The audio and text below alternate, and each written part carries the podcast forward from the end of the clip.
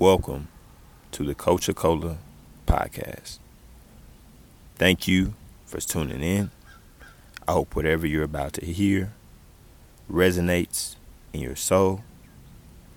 And I appreciate you giving this platform and this nonprofit the opportunity to have your presence and your support.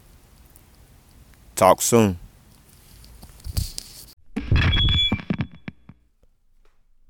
A lot of times we, you know, can constantly keep ourselves from thinking optimally, right?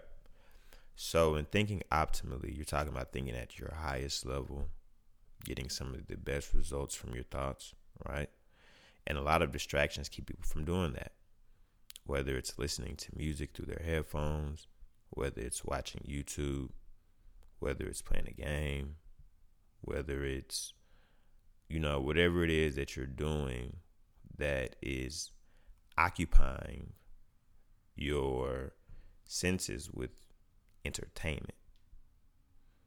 Now, a lot of times, if you want to think optimally, you want to cut down anything that might influence your thoughts aside from you, like music or watching something, because in watching something, you are focusedly, intensively paying attention. You're watching it. So sometimes that takes away from the attention you can put towards thinking.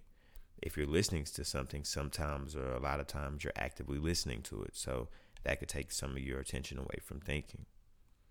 And I would say the less things you give your attention to while you're focused on one thing, the higher the focus on that one thing could be.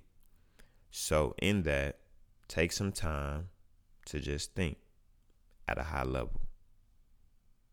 Be blessed.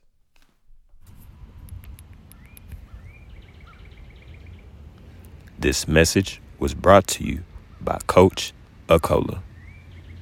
Live life better